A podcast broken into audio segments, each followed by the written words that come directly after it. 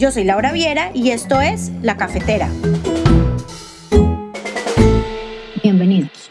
En el programa de hoy vamos a hablar sobre la importancia de ayudar en tiempos como los actuales, en tiempos de virus, de pandemia, en tiempos en los cuales, por más distanciamiento social, necesitamos trabajar unidos para superar el presente y llegar al mañana. Entonces, sírvanse un café, tomen asiento y disfruten.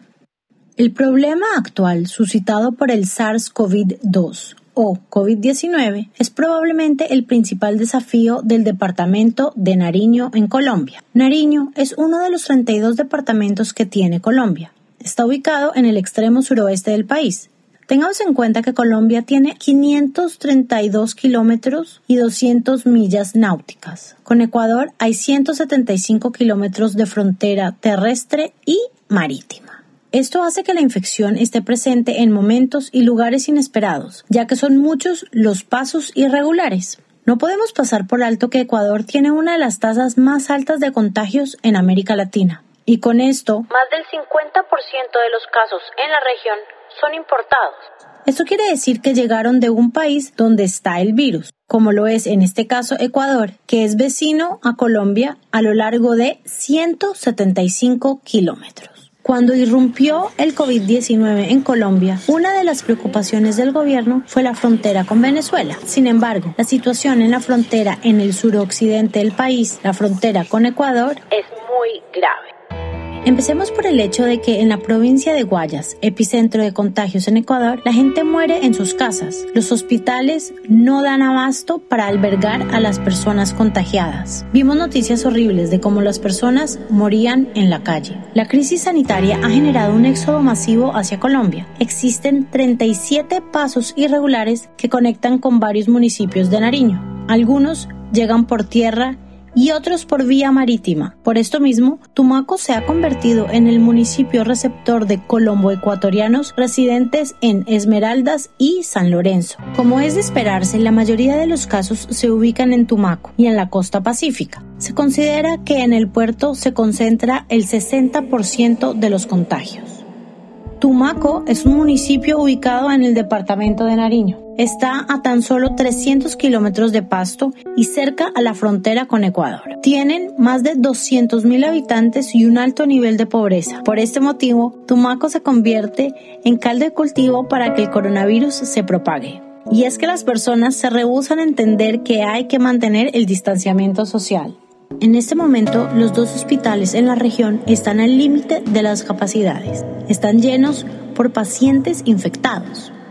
Uno de los factores que más contribuye a la propagación de la infección es la desobediencia ciudadana a las medidas como el aislamiento y el toque de queda. Por otro lado, uno de los temas de mayor preocupación en Tumaco es que debido a las precarias condiciones del sistema de salud, existe la posibilidad de que varias personas fallezcan y no tengan un debido proceso de inhumación. Otro de los lugares altamente afectados es Ipiales. Ipiales es uno de los tantos municipios del departamento nariñense. Se sitúa en la frontera con Ecuador exactamente a 3 kilómetros y está relativamente cerca de la costa del Océano Pacífico aproximadamente 5 horas en bus. Hay que tener en cuenta que Ipiales es un paso obligado de comercio, turismo e intercambio con el vecino país y por extensión incluso con Perú. En un fin de semana normal pueden llegar a Ipiales cerca de 10.000 ecuatorianos por razones comerciales. Cada caso presenta un foco de atención por su condición de frontera con Ecuador. Teniendo en cuenta la situación desbordante que enfrentamos a causa de la pandemia del COVID-19, son muchos quienes han desarrollado iniciativas para brindar ayuda. En esta ocasión, estamos hablando de la iniciativa Nariño Somos Todos, una iniciativa ciudadana que pretende ayudar al departamento de Nariño. Nosotros tuvimos la oportunidad de hablar con ellos para poder ver realmente lo que hacen. Lorena Salazar es una de las cofundadoras de Nariño Somos Todos y ella nos comentó lo siguiente. Nariño Somos Todos es una iniciativa ciudadana, no somos una fundación, no somos una ONG, somos pastuzos, somos nariñenses que nos, nos juntamos desde nuestras posiciones para ayudar a Nariño. Asimismo, hablamos con algunos de los voluntarios que participan con Nariño Somos Todos. Milena Paredes es médica y voluntaria en Nariño Somos Todos. Por lo general, vive en un pueblo cerca de Frankfurt, Alemania, pero a causa de la pandemia se tuvo que quedar en Pasto mientras visitaba a su familia. Como todos sabemos, las fronteras fueron cerradas. Por otro lado, hablamos con Juan Alberto Paz, también es médico y voluntario en la organización. Él vive en Valencia, España. Bueno, yo soy Milena Paredes, soy pastusa de pura cepa. Yo soy Juan Alberto Paz Solarte, yo tengo 40 años, soy orgullosamente pastuso.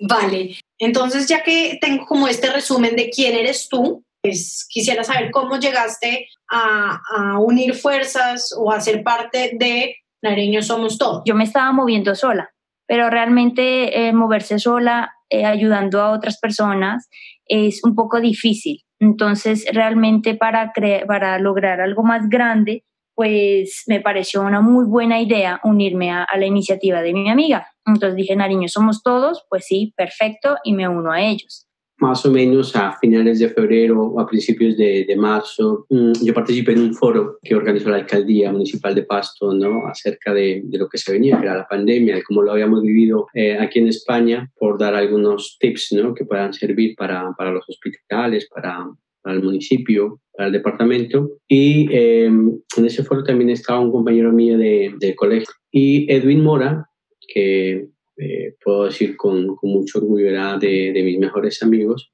eh, me contactó ah, después de, esa, de ese pequeño foro con, la, con el municipio de Nariño y me invitó a participar dentro de ese proyecto que había eh, iniciado la doctora Carolina Lara junto a otras personas en, en Pasto y me preguntó que si estaba desde mi punto de, de vista y desde mi formación dispuesto a colaborar en esta iniciativa y desde luego que le dije que sí, primero porque eh, tengo un enorme cariño por mi región y desde luego que mm, tenía eh, ese sentimiento de, de, amor y de solidaridad y que creía que podía aportar algún granito de arena para, para que esto se llevara de la mejor manera, ¿no? ¿Cómo los apoyas?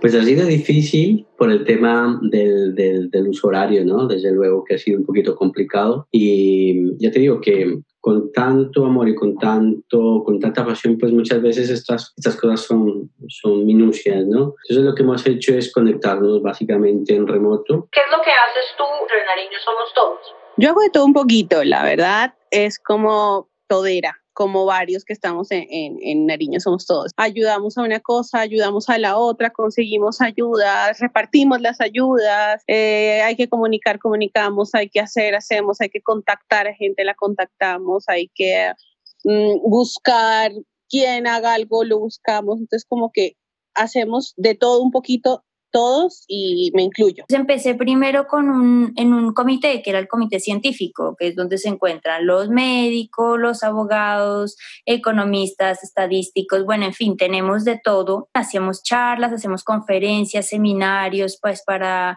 eh, ubicarnos y para informarnos un poquito más acerca de lo que es la situación, no solo a nivel médico, sino también a nivel económico, a nivel social, cultural, bueno, en fin, de todo un poco. Entonces, más o menos como esa es como mi, mi labor, la que hago aquí, digamos, en el comité científico, como había dicho. Luego, por ejemplo, estoy también en otro comité, que es el comité de mm, distribución y dotación, Aquí es donde manejamos todo lo de las donaciones, en el cual también creamos diferentes tipos de estrategias y campañas eh, para poder recibir donaciones, no solo de tipo monetario, sino también, digamos, materiales o mm, eh, recibimos también donaciones de diferentes entes de nuestro departamento, instituciones y negocios, bueno, en fin, y de gente en particular, o sea, privada también. Y luego estoy en otro comité, que es el comité del crowdfunding, eh, que realmente somos todos los nariñenses, inclusive también hay personas que no son nariñenses y que están comprometidas con nuestra iniciativa y que eh, la característica que nos une a todos es que vivimos en Europa. Entonces, eh, hay algunos que se encuentran en Europa, otros que estamos aquí, aquí en Nariño, pero que por lo general nuestra vida está por allá. Y entonces decidimos lanzar también una campaña allí con GoFundMe en el cual esta la lanzamos el 6 de mayo, la lanzamos en Europa y, y pues nada, o sea, hemos, hemos tenido un buen recibimiento, hemos recibido donaciones por allí también y allí explicamos eh, nuestras metas, nuestros objetivos, nuestra misión. Y además de todo, estamos haciendo siempre actualizaciones cada semana acerca de lo que hemos logrado y lo que estamos haciendo. Entonces, realmente, pues son, es algo muy bonito que se está haciendo con muchísima gente y eso sí, me, me alegra mucho, de verdad. Mira, básicamente eh, lo, con lo que yo empecé a participar fue con el, con el diseño eh, de una estrategia que eh, fuera encaminada básicamente a la protección del personal sanitario. Y a partir de ese momento también empecé a participar en otros grupos, que eran los de innovación, participé un poquito en el grupo de, diseño de, ventiladores mecánicos, de elaboración, participé eh, en, otro grupo que era el de, educación para la comunidad, que creíamos que era una necesidad imperiosa de decirle y hablarle a la gente con lenguaje muy claro a qué se iba a enfrentar, cuál era la mejor estrategia de prevención de la enfermedad y también eh, cuáles eran la, las recomendaciones desde el punto de vista médico, pero también eh, sociocultural adaptadas a, a, cada, a cada región, porque este proyecto fue creciendo tanto que ha salido ya de la zona urbana y eh, ya eh, llega hasta la zona rural. Sí, claro, entiendo perfectamente. ¿Y cómo hacen Nariño Somos Todos para ayudar? Nuestro grupo está dividido como en diferentes comités para que así podamos em, organizarnos mejor y tener como un mejor énfasis en, los, en las metas, en los objetivos que queremos lograr. Pues bien, así hemos llegado al final de la primera parte de nuestra conversación y presentación de Nariño Somos Todos, esta iniciativa que ha capturado nuestra atención y corazones. A ustedes, gracias por acompañarnos hoy y saben que si les gustó este podcast, pueden compartirlo con su familia y amigos y en las redes sociales. Además, pueden escribirnos un correo electrónico con sus inquietudes o temas que les gustaría proponer a lacafetera.solques.com. Nos escuchamos en una próxima oportunidad. La cafetera se hizo posible gracias al guion e investigación periodística de Laura Viera Abadía y a la musicalización original y producción de Enrique Chamas Stewart. Gracias por acompañarnos.